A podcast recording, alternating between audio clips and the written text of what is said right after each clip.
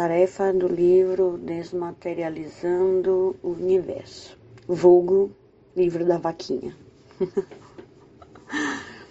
Hoje de manhã, quando eu peguei o livro para ler e vi os vídeos, eu lembrei mais ou menos da aula do ano passado e como eu fiquei irritada de você começar a mugir no meio da sala. Começar fazendo analogia com a vaca, o exemplo dela. No nosso passo a passo para a iluminação da ignorância, chegamos ao quinto livro do ciclo de estudos, o Desmaterializando o Universo. Nele, a proposta é desconstruir a ideia de universo material e externo. Para isso, são apontados os quatro principais equívocos da mentalidade materialista. Primeiro equívoco: realidade criada. A realidade não é um ato único e perene de criação. Pelo contrário, a realidade é criação constante, instante após instante. No momento que cessa a criação, cessa a realidade. Segundo equívoco: Deus outro.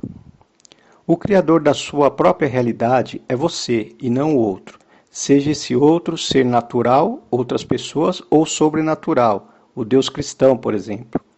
A sua realidade é o efeito imediato dos seus atos, mas não é toda e qualquer realidade. É a realidade permitida pela natureza humana. Dentro dela, você é a fábrica da sua experiência.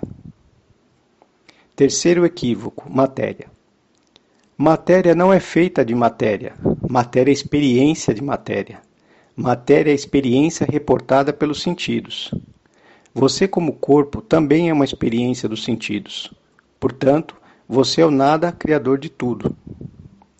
Quarto equívoco: dualidade. No dualismo, há a ideia da existência de duas realidades opostas e conflitantes, como tudo e o nada, por exemplo.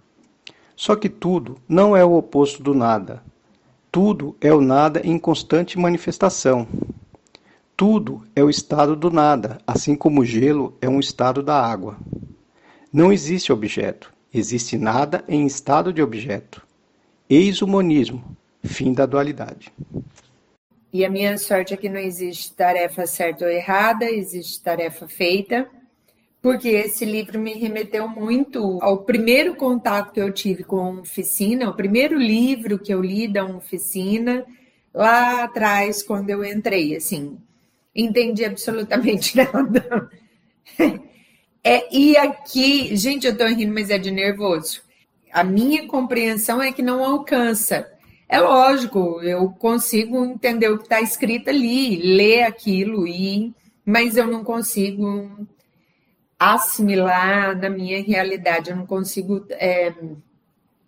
Enfim, o equívoco 3, por exemplo, que a realidade não é material, mas sim uma experiência de materialidade, eu até consigo conceber nos exemplos né, que são usados assim. Ah, queria uma, um coelho da vaca. Cadê a vaca? A vaca sumiu. Uhum. Sobre o coelho. Cria um elefante do coelho. Cadê o, o coelho e a vaca? Sumiram. Eu tenho um elefante agora.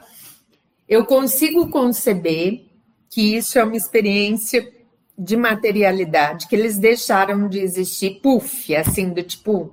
Mas e na vida real? Assim, na vida real que eu tô querendo dizer, e se essa vaca é minha? Ela morre. Eu preciso enterrar ela. Eu preciso resolver, eu tenho um cadáver ali. Eu tenho um, um corpo, né? E eu tô usando a, a vaca, mas é a mesma coisa, né? Com o ser humano, né? Aquele ser humano que eu criei na minha realidade, ele, aí ele morre. E aí? Ele não era uma experiência só de materialidade para mim, ele é, ele é um, uma matéria, ele é um corpo. Eu estou participando de um ciclo de palestras voltada à inclusão das pessoas com deficiência. Como praxe, como etiqueta, Cada palestrante, no início, tem que se descrever, né? considerando as pessoas com deficiências visuais, então são todas online, e tem que se descrever. E aí eu nunca tinha visto isso. E a, e a primeira vez eu pensei, nossa, caralho, que interessante, assim. Porque para mim que estou vendo, que estou ouvindo, que estou sentindo, isso não faz diferença. Mas e para quem não vê aquilo que está na tela? Mas e para quem não está ouvindo? Porque também tem uma pessoa sempre com libras, né? E aí, nos encontros seguintes, toda vez que ia começar a palestra, que ia ter a descrição do palestrante, o palestrante se autodescrevia, eu fechava os olhos e imaginava a pessoa. Tentava absorver as informações que ela dava e observava a pessoa a partir da descrição que ela dava. E eu achei muito interessante essa experiência, porque assim, eu criava uma pessoa na minha cabeça. Normalmente, quando eu abri os olhos, não era que assim, a gente ainda não tem essa prática, a gente não sabe se descrever. E aí eu comecei a observar o quanto isso é recorrente. Aí volta para a história do sonho, aí volta que eu sou muito consumidora de podcast, podcast de storytelling, storytelling, e eu consigo imergir, sabe, nos podcasts que são tipo uns, uns filmes, e tá tudo na minha mente, criado. Os sonhos, os cenários, o espaço tridimensional, a sensação, tá tudo na minha cabeça, tudo, tudo, tudo, tudo, tudo. E aí eu comecei a observar, eu digo, caralho, se tudo isso é criado pela minha mente, por que que o que eu experimento não é criado pela minha mente? Foi esse o questionamento assim que eu me fiz. Essa semana foi uma semana muito louca. Quando eu li o livro pela primeira vez, eu entendi ela mais como uma revisão do que tem sido explicado desde o início do ciclo. E lendo, estou vendo as mesmas informações, as mesmas, é, as mesmas expressões e querendo digerir isso e ao mesmo tempo que eu estou revisando esses passos com os reforços do texto, eu fico colocando isso na cabeça, repetindo e pareço um papagaio. O negócio não entra. Só repito.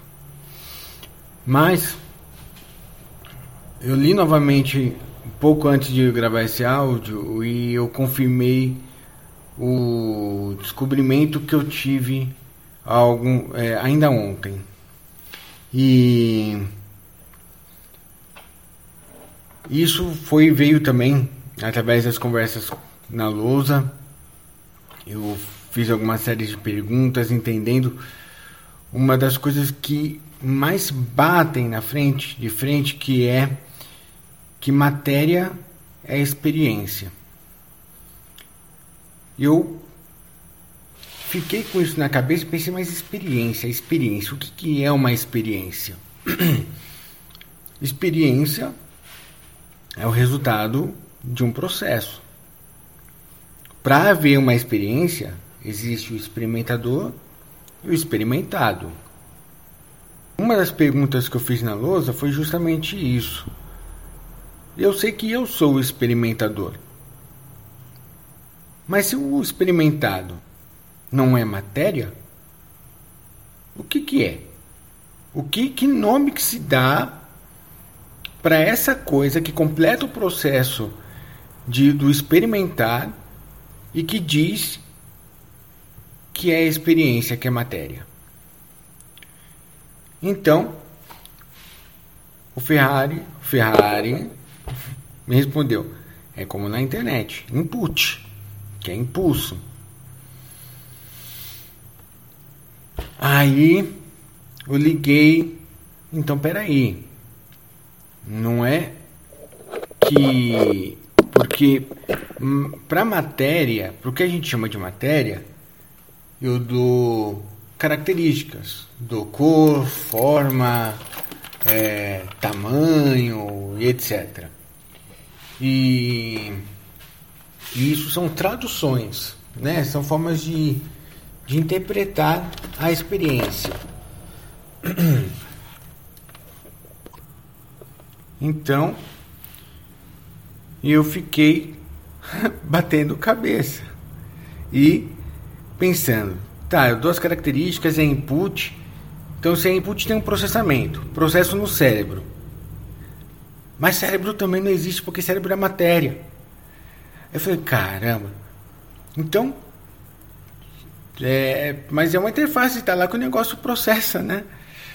Enfim, eu sei que no meio dessa bagunça, dessa, dessa tentativa de esmiuçar, encontrar o que, que é o que, é, eu deparei que o cérebro também é observado, que sempre que eu tento explicar o que, que é dentro, o que, que é fora, o que, que é coisa, são, são reforços para o pensamento materialista.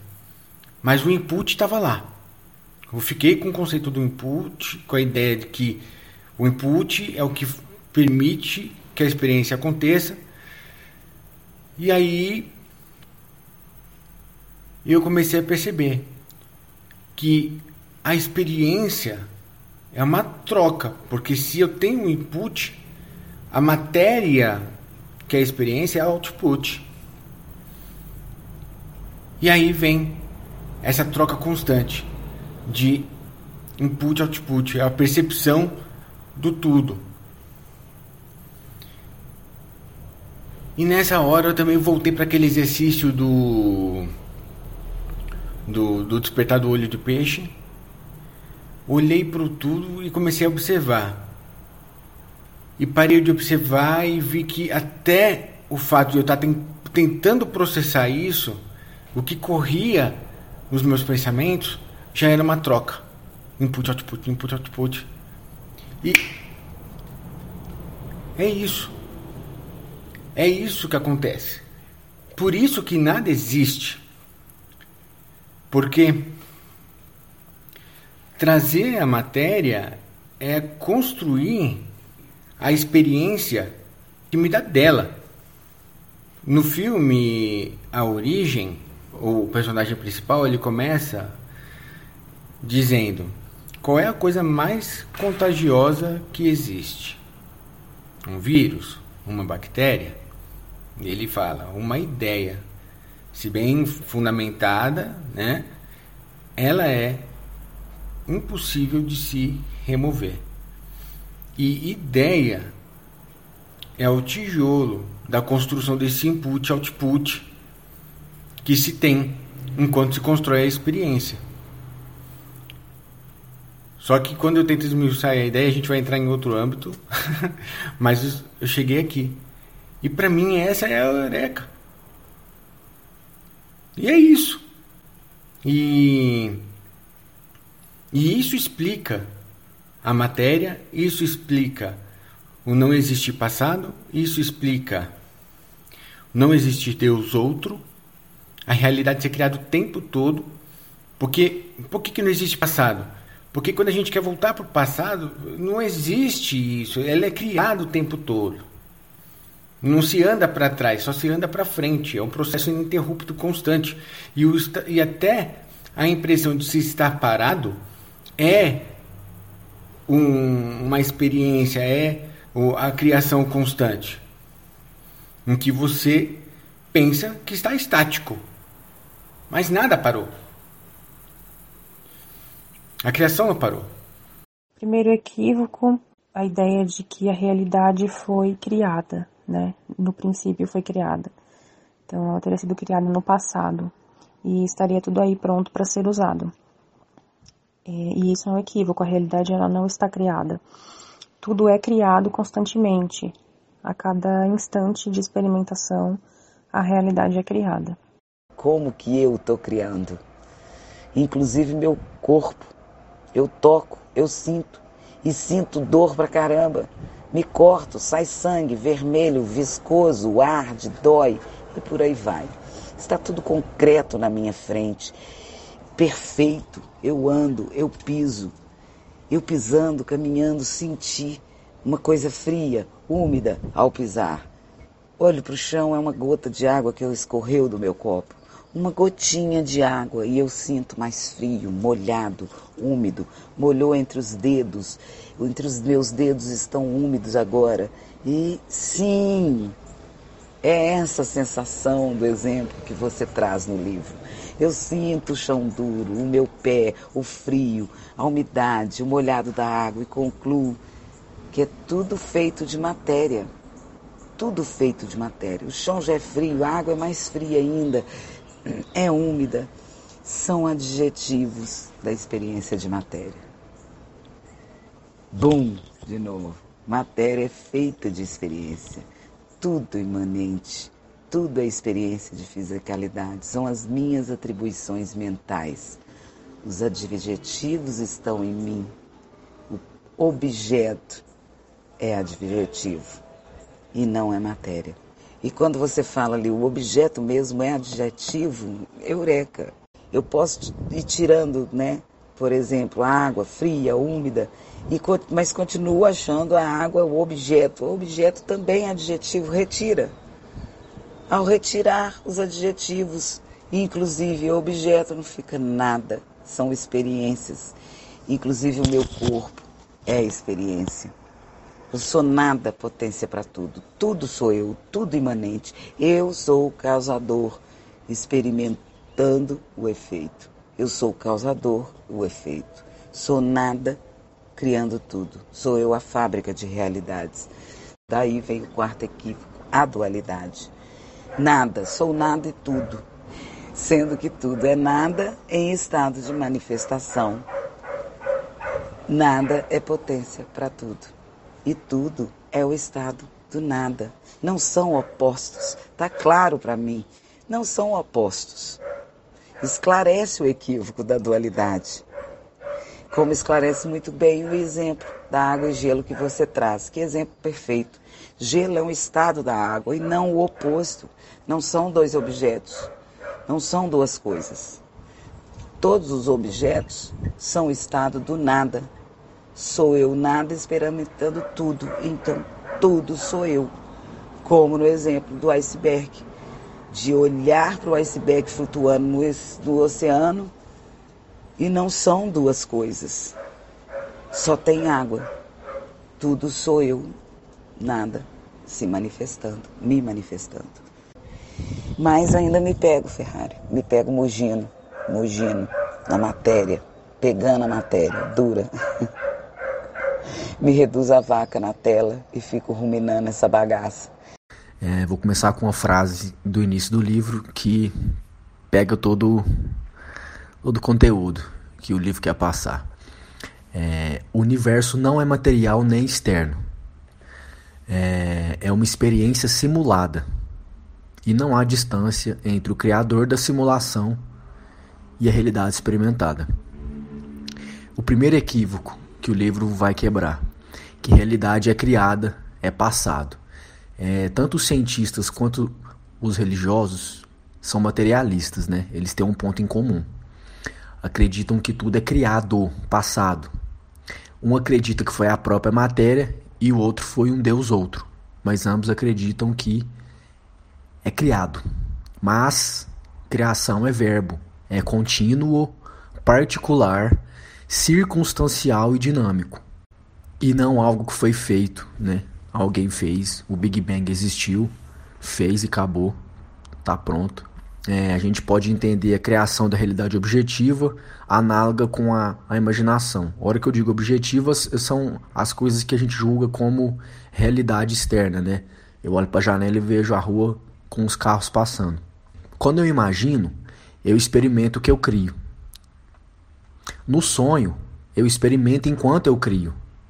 E na realidade objetiva, que são a rua, as pessoas, os carros, eu também experimento enquanto eu crio. A lógica é a mesma. É a experimentação simultânea com a criação. Eu vou à padaria comprar um pão. Eu tenho que criar cada frame de cada instante para criar cada movimento que me levará ao pão da padaria. Logo, no final, eu criei o pão e a padaria. Então, criação de realidade, às vezes a gente pensa que a gente tem que pular todas as etapas e ter o resultado final. Não. Sendo que é contínuo, particular, circunstancial e dinâmico, Ou seja, né, só eu que crio a minha a cada momento e, e de forma dinâmica, eu tenho que criar cada passo para eu individualmente chegar naquela realidade final. É, outro ponto também interessante de pensar é que realidade é criatura. Isso é louco, né? Muito louco de pensar. Meu corpo é criatura, meus sentimentos são criatura, meus órgãos são criatura, meu cabelo é criatura, meu, meus pensamentos são criatura. Então não sou vítima de nada, mas sim experimentador da causa. Quem mais seria a causa se não o próprio experimentador? O universo não é externo e nem feito de matéria. O universo é imanente e feito de experiência de materialidade. É uma experiência simulada e não há distância entre o criador da simulação e a realidade experimentada. Ele acontece em quem cria.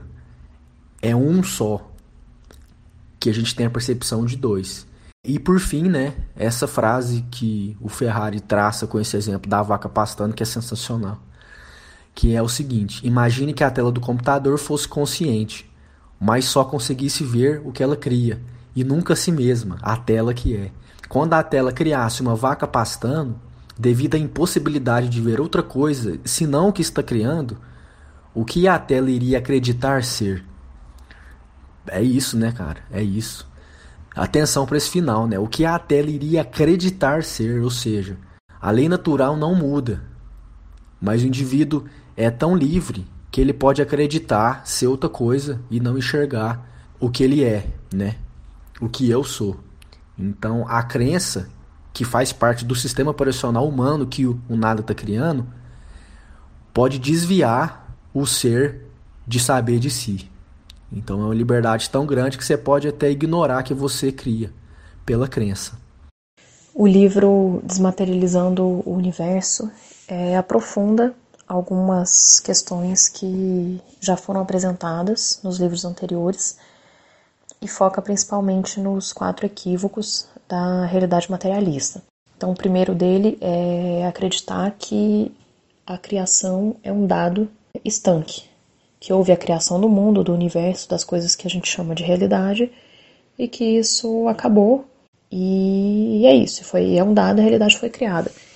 E na verdade, para que essa realidade continue se reproduzindo constantemente, ela está sendo criada constantemente. Essa criação é dinâmica, é ativa, é viva, e se não há uma consciência criando essa realidade, essa realidade simplesmente desaparece instantaneamente. O segundo equívoco é o Deus outro. É acreditar que o criador dessa realidade, que é dinâmica e contínua, é algo externo a nós, porque afinal, se eu não tenho consciência de que sou eu que estou criando isso aqui tudo, aliás, eu não tenho sequer a consciência de quem ou do que é esse eu que cria, obviamente, se não sou eu, é outro. E é exatamente essa crença de que é outro que reforça ainda mais a ideia da externalidade, que existe um mundo, que existe um eu, o meu corpo, e existe um mundo externo, concreto e real fora desse corpo. O terceiro equívoco é a própria concepção que a gente tem de matéria, como algo que tem uma existência autônoma, independentemente de mim, algo que é concreto e é algo em si. E na verdade, todos esses objetos, toda essa realidade que eu consigo observar são, são projeções da minha consciência que está criando continuamente os espaços, é, as coisas, as experiências, as sensações de, de calor, de, de dureza, de, de tátil, cheiros, cores, sabores. Isso tudo são criações da consciência que se manifesta no tudo, né? Desse nada que se manifesta nesse tudo, nesses objetos e nessa realidade. Eu lembro que no ciclo passado a gente não estudou ele, né? É, você escreveu ele, a gente até leu, né? Eu pelo menos li, só que a gente não estudou ele, né? E eu acho que ele foi, bem colocado né, nessa parte do ciclo. O grande objetivo dele é fazer a gente despertar existencialmente, né? É, e entender os equívocos da mentalidade materialista, que é o grande obstáculo, né, desse despertar existencial, né? E por isso que o título do livro é então Desmaterializando o Universo. É para a gente entender que não existe esse mundo externo, né, material, igual a gente percebe ele, né? Então, o primeiro equívoco é de que a realidade, né, o universo foi criado no passado, né? Então, os evolucionistas falam que o universo foi criado pela matéria, né, no Big Bang. Os criacionistas falam que o universo foi criado por Deus, né, no passado. Só que na verdade, a criação de realidade é dinâmica, né? É a todo instante, né? Então, realidade não foi criada, né? Realidade é criação. É, e um bom jeito de ver isso, né? É quando a gente imagina alguma coisa, né? Então, se eu estou imaginando uma pessoa andando de bicicleta, enquanto eu estiver criando essa imaginação, eu estou experimentando ela, né? Mas a partir do momento que eu não criar mais essa imagem mental, eu não vou experimentar mais ela, né? Por isso, então, que realidade é criação a todo instante. Porque caso eu pare de criar essa realidade, ela vai desaparecer, igual na imaginação. É, o outro equívoco é o de Deus outro, né? Que a gente já até viu no livro Deus da Cara Preta. De que é, não existe Deus outro, né? É outro criador da minha realidade, né? Seja ele Deus, seja ele Big Bang, né? Como já citado. Que na verdade eu sou Deus, né? Eu crio a minha realidade e como a gente já viu, eu crio ela a todo instante, né? É, e como sei que eu crio a minha realidade, é porque eu sou o causador da minha realidade, né? E eu experimento o efeito, então tem essa relação causal, né? Já que eu experimento o efeito, eu sou o causador da minha realidade, né? É, e eu só vou conhecer eu causa através do meu eu efeito. É, o terceiro equívoco é a de matéria, né? De que existe esse mundo externo, né? Material, tocável, compartilhado por todo mundo, né? E que na verdade isso tudo é ilusão, né? Realidade é ilusão, porque é efeito. É, isso tudo na verdade é uma experiência de matéria, né? É uma experiência de fisicalidade e que na verdade está tudo dentro de mim, dentro assim, entre aspas, né? Mas porque até dentro é uma faz parte da mentalidade materialista, né? Mas é uma coisa imanente, né? Inerente a mim, que não existe esse suposto mundo externo, né?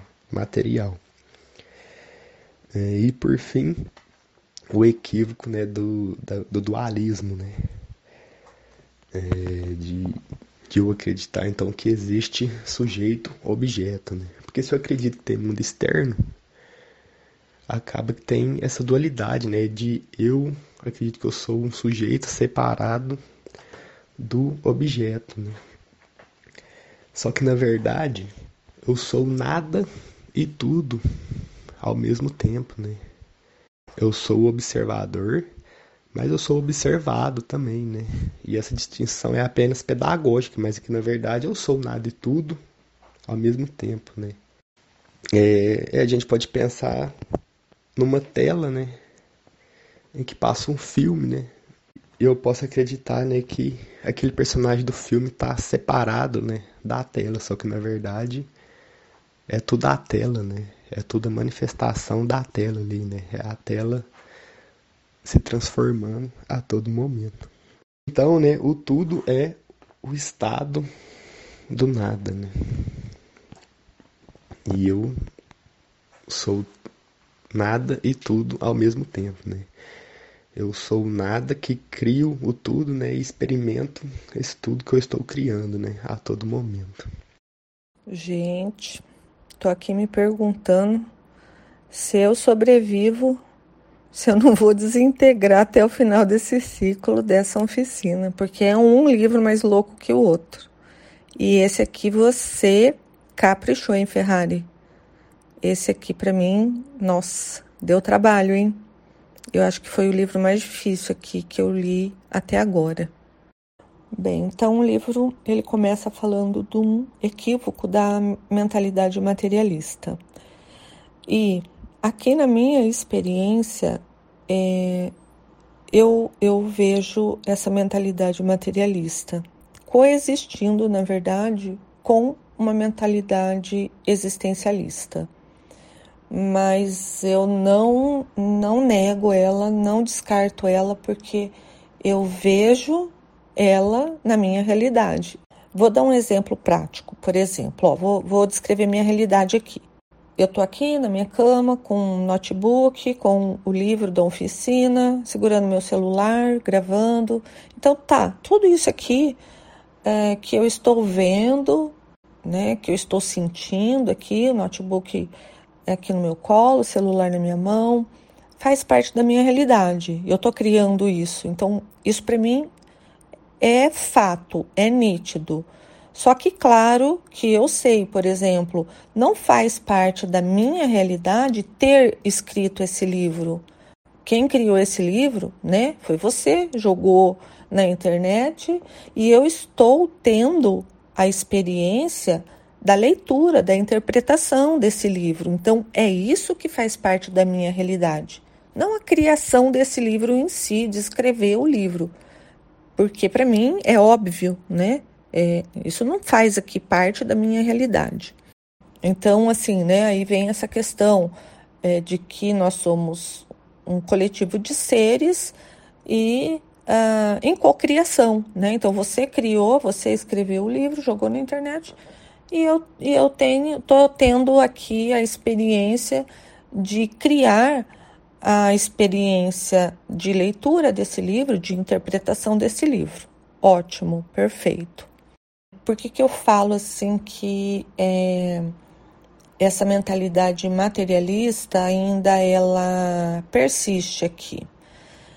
Porque, de fato, né, na, na minha experiência aqui, há momentos, embora eu sei que eu não seja é, um corpo né? É, há momentos em que eu me vejo como um corpo e tendo, né, é, olhos e enxergando através dos olhos e experimentando as coisas fora. Então, assim, eu não fico o tempo todo, ah, eu sou existência, eu sou, embora eu sei que eu sou, é, porque eu percebo isso, porque isso para mim é nítido, é óbvio, né? Então, por exemplo, vamos colocar esse exemplo que eu estava dando, né? Então, assim, eu corpo, né? Eu posso, eu posso ter essa perspectiva assim, ó. Ah, ok, eu sou um corpo e eu estou aqui vendo, mas da minha perspectiva existencial, que é o que eu percebo de fato que é o que eu sou, eu vou dizer assim: não, na verdade, eu não sou um corpo vendo, eu sou a própria visão. Né? Então, é como se tudo se fundisse, é como se corpo, olho é, e, e tudo que está sendo visto se fundisse, é uma coisa só. Não existe separação entre uh, eu, observador e observado. É, eu, por exemplo, aqui, inspirando, né, eu, posso, eu posso ter essa descrição e, e essa mentalidade, digamos assim, né, uma percepção de que eu sou um corpo que tem um nariz, que inspira, que os pulmões está, estão se enchendo. Mas quando eu paro e observo, observo de fato, eu vejo que não, não tem nariz, não tem pulmão, não tem ar. Ai, Deus amado, não tem nada disso. É, na verdade, eu sou a própria respiração. Ou, de uma outra forma, é eu criando esse corpo que na verdade não é um corpo. Eu costumava chamar isso de ilusão, né? Tudo isso que eu estou vendo como se fosse uma ilusão, que eu acho que é o que você coloca como é, realidade virtual. Então, assim, isso para mim é nítido, nítido, muito nítido. Claro que eu não vou sair falando por aí que eu não sou um corpo. Imagina, né? Sair aí falando que eu não sou um corpo, que eu não respiro, que eu sou a... que eu sou a respiração. Mas é isso que, de fato, quando eu me percebo como existência, é isso que eu vejo, né? Entre aspas, né? É isso que eu percebo. Eu sou a própria respiração. Porque a única coisa que tem de fato é a experiência da respiração. Que eu acho que isso também pode ser chamada é, de informação. Né? A única coisa que eu tenho é essa informação da respiração, né? De eu consciência tendo consciência disso. Então a única coisa que existe é só consciência né? É, dessa perspectiva, você não vê corpo, você não vê nada.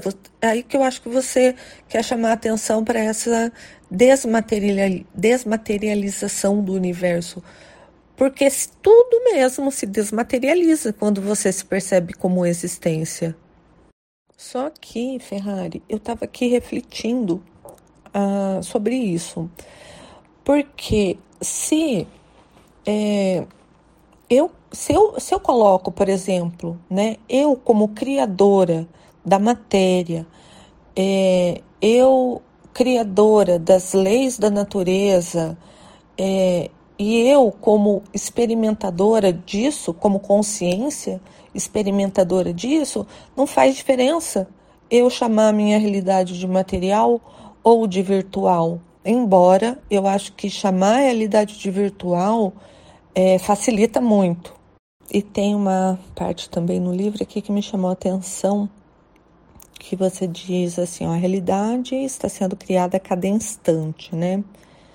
E me chamou atenção porque quando a gente para para analisar isso, isso é a coisa mais louca, mais louca que essa mente materialista que pode conceber. Bem, esse livro ele é um complemento do livro anterior e tenta desfazer alguns equívocos, porque a mentalidade materialista é que impera, né? E mesmo dentro das religiões, dentro da espiritualidade, como ele bem retrata lá, ele cita, ainda há esse pensamento, por mais que a gente se engane dizendo que ah, não, eu sou o eu superior, né? Eu sou Deus, eu sou tudo ainda assim persiste o, a perspectiva de que existe coisas separadas de nós. E é engraçado porque a gente vem estudando o óbvio desde o início né, dos estudos lá. Ciência do óbvio. Qual é o grande óbvio? O grande óbvio é que eu só posso falar da minha perspectiva. Não, não tem como falar da perspectiva alheia.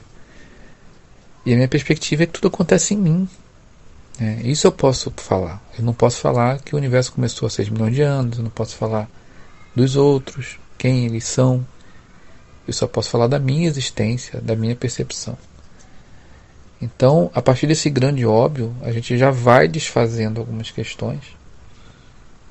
E quando ele fala da vaca, né, da metáfora da vaca, que ela não é criada e deixada ali. As coisas não são criadas, nós não somos criados e bum, né? Não, as coisas estão sendo criadas aqui e agora o tempo todo. O exercício que a gente fez esses dias sobre estar aqui e agora, ele mostra isso, né, de uma forma muito evidente. Não tem outro lugar para estar. Só tenho aqui e agora. Mas eu estou falando isso da minha perspectiva. Por mais que eu ache que eu estou me movimentando, por mais que eu ache que eu estou, sei lá, fazendo algo, né? Mas é sempre aqui e agora. Lembrando que a gente está falando da fase existencial, do despertar existencial. A gente não está falando do eu fulano. Né? O eu fulano ele vai para todo lugar, realmente. Mas da perspectiva do ser, do observador, a gente não vai para lugar nenhum, né? Aí vem a ilusão de estar em movimento, né? A tela do, do computador ali, que é uma metáfora ótima. Quando a tela está desligada, não tem nada ali, mas tem um vazio potencial para tudo, tem um nada potencial para tudo. E você, através dessa tela, você pode ir para qualquer lugar do universo. Mas sempre tudo acontecendo dentro. Eu lembrei de uma música que eu acho que tem muito a ver com o que a gente está estudando, que se chama A Montanha, no gênero do Havaí. Tem um trecho que eu separei que eu acho bem significativo, que ele diz assim: Se eu pudesse ao menos te contar o que, o que se enxerga lá do alto, com o céu aberto, limpo e claro, ou com os olhos fechados. Se eu pudesse ao menos te levar comigo lá, esse trecho é bem interessante porque ele fala justamente isso. É a perspectiva do cara, né? Ele está num lugar privilegiado, ele está vendo as coisas de um lugar privilegiado, onde tudo acontece de uma forma panorâmica, né? Então, só que ele não pode levar a pessoa lá. Se eu pudesse te mostrar, né? Se eu pudesse te levar comigo lá, mas ele não pode, porque é a perspectiva dele. Então esse é o grande lance, né? Eu não tenho como mostrar para o outro, só tenho como falar de mim.